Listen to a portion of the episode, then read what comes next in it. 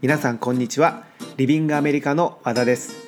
今日も僕のポッドキャストを聞いていただいてありがとうございます。えー、今日は10月の21日日曜日ですね、えー、いよいよハロウィンが近づいてきました。あと1週間ちょっとですね、えー、日本はどうなんでしょう？ハロウィンの方は盛り上がっているんでしょうか？なんかあのちらほら、えニュースを見たり日本のニュースですねを見たり、まあ、あの日本の友達とかから話を聞くと最近ちょっとずつ盛り上がってきてはいるみたいですね。あと特にあの東京の渋谷の方でこう仮装した人がいっぱいいたりだとかあとディズニーランドでハロウィンのイベントをやったりだとか、えー、いうふうに盛り上がってきてると思いますがどうなんでしょう、えー、もっとこう一般的に浸透しているんですかね？え、例えばアメリカだったら、まあ、会社によっては、えー、31日は仮装しないと、え、出勤しちゃダメだとか そういう会社があったりしたり、まあ、いろんなところで、え、ハロウィンのイベントがあったり、え、していますが、え、皆さんはいかが、え、ハロウィンお過ごしになるのでしょうかはいそれでは、え、今週のポッドキャストなんですがまずはお知らせからいきたいと思います。え飛び立て留学ジャパンについてなんですけれども、え10月からお申し込みが始まっています。でそもそもこの飛び立て留学ジャパンというのが、え何なのかというところなんですが文部科学省が2013年から2020年までですね、えー、やっているプログラムなんですが、えー、まあ留学促進キャンペーンとして、まあ、とっても簡単に説明すると国と民間企業が奨学金を出して留学生をサポートするプログラムです。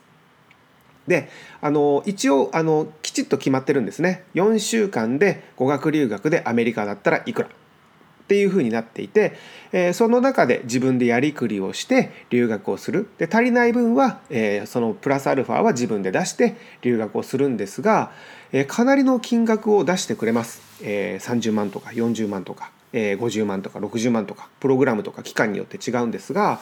でこの、えー、飛び立て留学ジャパンのいいところはですね、えー、奨学金を返す必要がないんですね。でその奨学金を一旦もらえれば返す必要がないので留学生にとってはかなり負担のない状態で留学できる、まあ、ものすごくありがたいプログラムです。ただ返済の義務が一切ない、えプログラムなので、えー、審査があってその審査が、えー、とても厳しいです。で厳しいっていうのはあの審査が大変という言い方をした方がいいかもしれません。で飛び立ての、えー、審査はですね一次審査が書類審査で二次審査が面接なんですがこの書類審査が、えー、書類審査の準備ですねがとっても大変です。いろんな書類を集めたりえー、いろんなレポートを書いたりとかいろいろあるんですが、で今募集が始まった飛び立ては実際に留学できるのは来年の夏なんですね。でまだまだ先なんですがもう正直、今から書類の準備をして、申請をして面接をしてというふうに、始めておかないと絶対に間に合わないプログラムです。でリビングアメリカでも、実際にたくさんの飛び立ての留学生をサポートしていてえー、ここ3年ぐらいでだいたい100人ぐらいの飛び立ての留学生をサポートしてきました。でリビングアメリカは、えー、毎年高校生を、えー、対象としたプログラムを提供していて、えー、語学留学とダンス留学の手配を行ってます。でダンス留学であればロサンゼルスとニューヨーク、えー、どちらかの留学の手配となって語学留学であればロサンゼルスかニューヨークかハワイ、えー、この留学の手配を行っています。で、まあ、飛び立ての、えー、留学プランの作成であったり、えー、お見積もりの作成とか、あとはあの申請に必要な書類の準備ですね、えー、学校の時間割が必要だとか、えー、学校の資料が必要だとか、えー、そういったものもこう作って、えー、お渡ししています。で本当に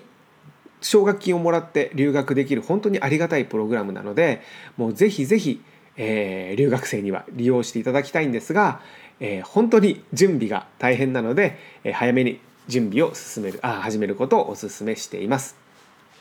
で飛び立て留学ジャパンのプログラムは、えー、飛び立て留学ジャパンと検索していただくとその国のホームページが出てきて、えー、どういう準備が必要でどういう内容があってどういう留学ができてというあの詳しい情報が見れるようになってます。でリビングアメリカがどういうプランを提供できるかというのは、え、リビングアメリカ飛び立てジャパンというふうに検索していただければ、え、詳しいページが出てきますのでそちらのページからご覧になってください。はい、お知らせは以上となります。で僕の近況なんですが、えー、昨日と一昨日に初めて、えー、スカイプを使ってダンス留学の、えー、説明会をしました。でそもそも説明会は、えー、毎年大体2回ですね。僕がロサンゼルスから日本に帰って、えー、東京であったり大阪であったり今年はあと九州でもやりましたね、えー、福岡とか沖縄とか。で、え、説明会をやっています。なので、まあ、実際に帰って実際にお会いして会場で説明会をするという方法をとっていました。ただそれだと、まあ、僕が帰国中に行ける場所のみでの開催になってしまってまあ、説明会の場所とかあと回数も限られますしまたその時間とか日程が合わないとさらにそこに参加できない人がいたりであの実際にですねお問い合わせでもっと説明会をやらないのかというのをいただいていました。でリビングアメリカではあの電話でのカウンセリングもしているんですね。で電話の場合は、え僕がロサンゼルスから、えお電話をしてえ直接お話しさせていただいて留学の相談をさせてもらってますただですね、えやっぱりメールでのお問い合わせが一番多いんですがあのお問い合わせいただいている方の中には電話のカウンセリングをやってることを知らない方もいるんですね。でまだまだその電話カウンセリングの、まあ、認知度が低いという、まあ、僕がもうちょっとこう告知していかなきゃいけないんですがでそこでもっとですね、えー、いろんな方法で留学情報を配信できないかなと思って、えー、始めた本当昨日と一昨日ですね。初めてスカイプでの説明会をやってみたんですが、えー、参加者も、えー、参加していただいた方もいて、まあ、とりあえず無事に終了しました。で実際にやってみた感想なんですがあのオンラインでも思った以上にですね、えー、手応えがありました。あのきちっと内容を説明させていただいたということだけではなくてそのスカイプであの直接こうその後にご質問をいただいたりとか、えー、いうやり取りもきちっとできて、まあ、そもそもスカイプなのであの場所に縛られないですし、えー、電話と違ってこう1対1のやり取りではないので、まあ、ちょっと興味があるとか、えー、とりあえず話を聞いてみたいとかそういう気持ちで、え参加していただいた方も、え多かったようです。でその説明会の後に、えご質問もいただけてえ1時間で説明会をの予定で、えー、スカイプで始めたんですが結局30分ぐらいオーバーしたんですかね。でそのお話しさせていただいて、え、終わる形になりました。で今回、えー、今日ですね今回のポッドキャストなんですがその説明会で出てきたご質問の、え、うちの一つを、えー、今日のトピックにしてお話ししていきたいと、え、思います。で、えー、もう今日のトピックいきたいんですが、えー、今日のタイトルは3ヶ月間留学をして日本に帰った後にまた3ヶ月間留学できますかというものです。でこれは、えー、実はその説明会だけではなくてあのメールでもいただくお問い合わせで特にこの時期に、えー、多くいただくご質問です。でなんでこの時期が関係してるかというと理由は、えー、来年の4月ですねから、えまあ、新学期からえ半年間1年間留学したいというお問い合わせがこの時期にすごく増えるんですね。であのまあ3ヶ月の留学を繰り返すことができるかというお問い合わせが増える、えー、わけなんですがそもそもこの3ヶ月という基準がですね、えー、どういうことなのかというとえアメリカでは3ヶ月以上の留学の場合、えー、ビザの申請が必要になります。でビザの申請は、えー、まあ、準備も、えー、大変ですし時間もかかります。じゃあその反面3ヶ月以内の留学の場合は、えー、ビザの申請は必要なくてエスタというものを申請して留学することになります。でこのエスタというのは特に留学でなくても、えー、アメリカに行く人ですねアメリカに来る人であれば、誰でも必ず申請する必要があるものです。なので例えば、1週間のえー、アメリカの観光であったり、えーまあ、どういう理由でもですね仕事であったりだとか。あ仕事は違いますね。仕事はちょっと労働ビザ取らなきゃいけないんですけどごめんなさい、えー、どんな理由でも、えー、ビザが必要ない人ですね。は必ずこのエスタを申請する必要があります。でエスタというのは、まあ、アメリカに来てもいいですよアメリカに行ってもいいですよっていう、まあ、渡航を許可する、えー、まあもので、まあ、番号渡航承認番号みたいなのがもらえるんですね。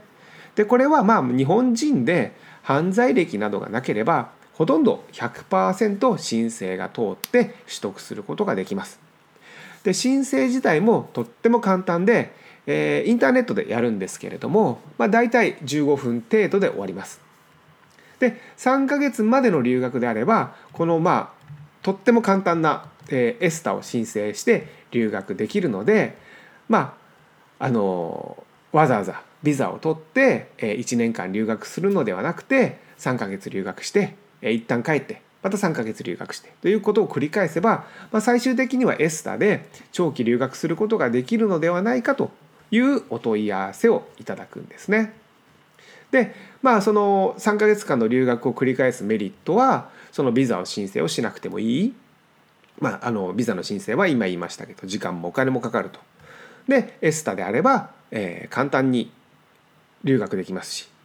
それを繰り返すことができれば、えー、時間の短縮にもなると。でもう一つメリットがあるんですがこれはロサンゼルスへ長期のダンス留学をする場合なんですね。でロサンゼルスのダンススタジオは、えー、ビザのサポートができないので、えー、語学学校からビザのサポートをしてもらうんです。なので、えー、ビザは学生ビザとなって、えー、語学学校に留学中語学学校には絶対に通う必要があります。そのためダンスレッスンのみの留学は、えー、ビザのいらない最長3ヶ月間までとなります。それ以上になるとビザが必要なんですがダンススタジオがビザがサポートできないから語学学校からビザを取って語学学校に通いたくなかったとしてもビザのために語学学校に通わなきゃいけない。ビザのために学費を払わなきゃいけないんですね。ダンスレッスンのみの留学ができないからです。ただもし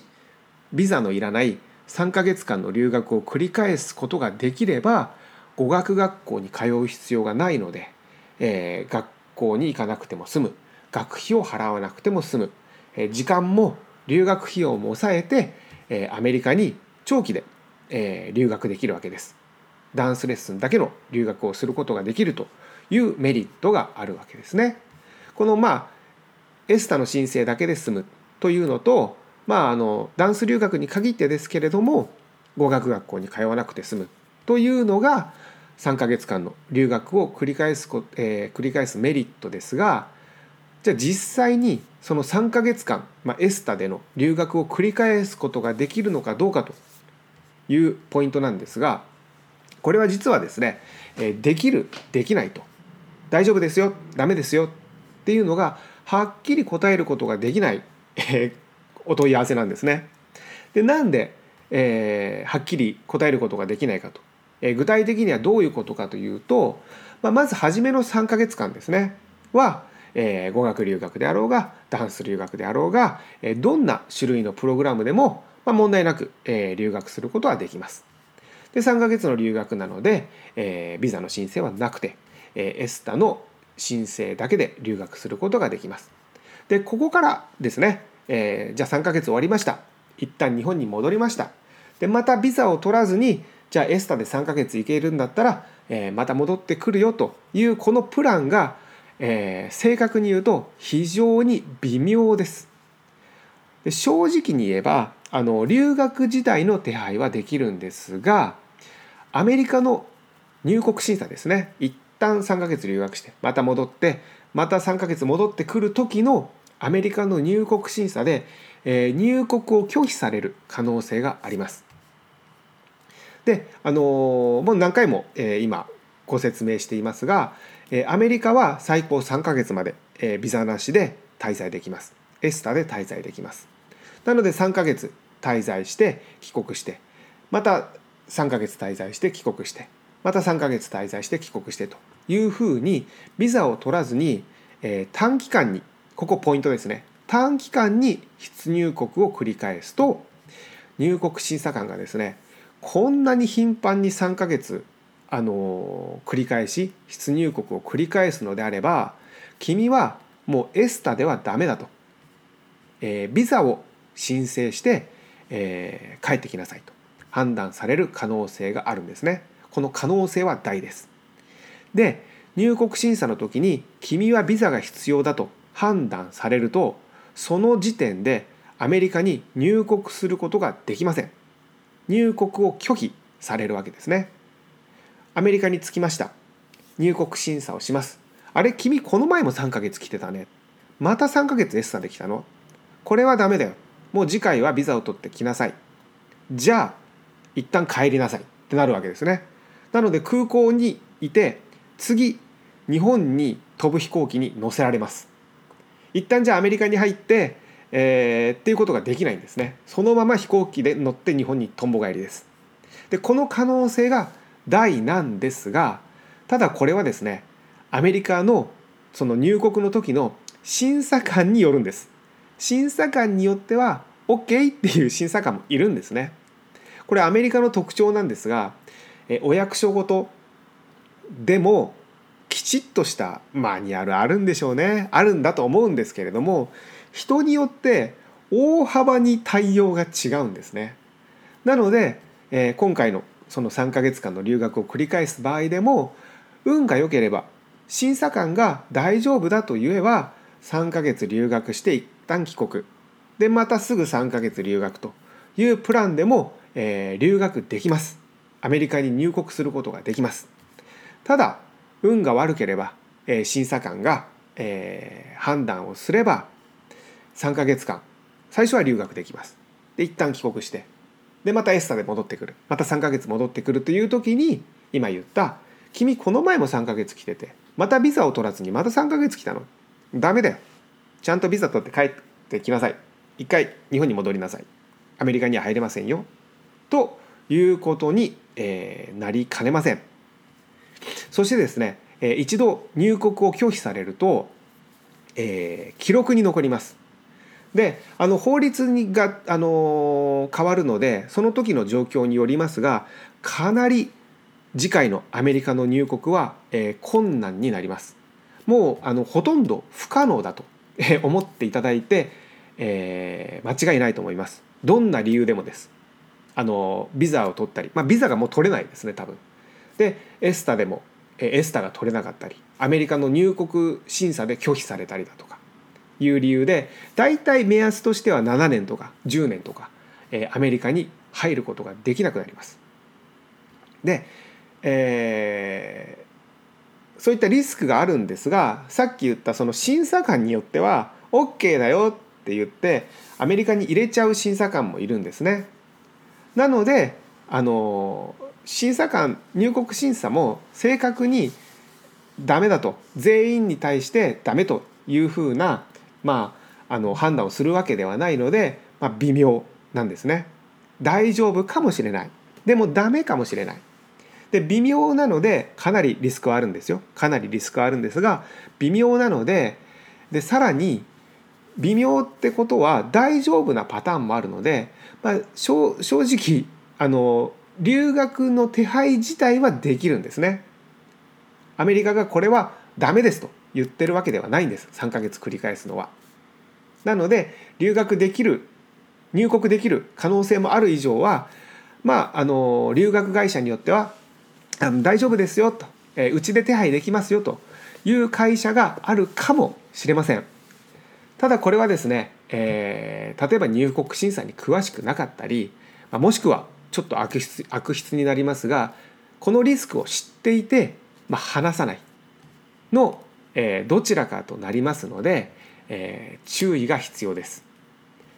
で大体そういう会社は入国審査で拒否されたことに対して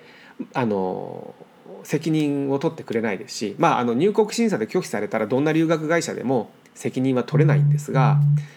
えー、お金を返すということもまずないと思います。でそういう書類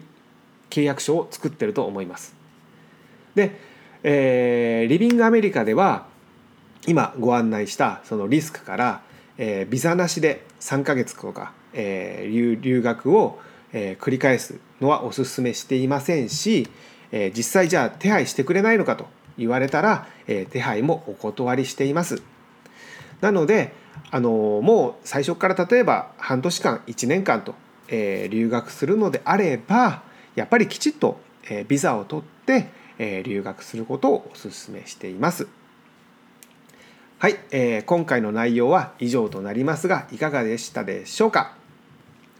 最後にもう一つだけご案内なんですが、えー、一番最初に話したスカイプでの、えー、留学説明会ですねあのー、思った以上にあの反響があったというか、えー、反応が良かったので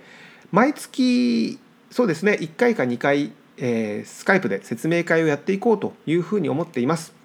で説明会の日程であったり時間だったりは、えー、スカイプであったり、えー、リビングアメリカの Facebook であったりあとメールであったり、えー、告知させていただきたいと思いますので、え、もし本当にちょっとどんなもんなのかなという興味があるだけでも全く構いません。え、セールスも営業も一切ありませんので、え、お気軽にご参加ください。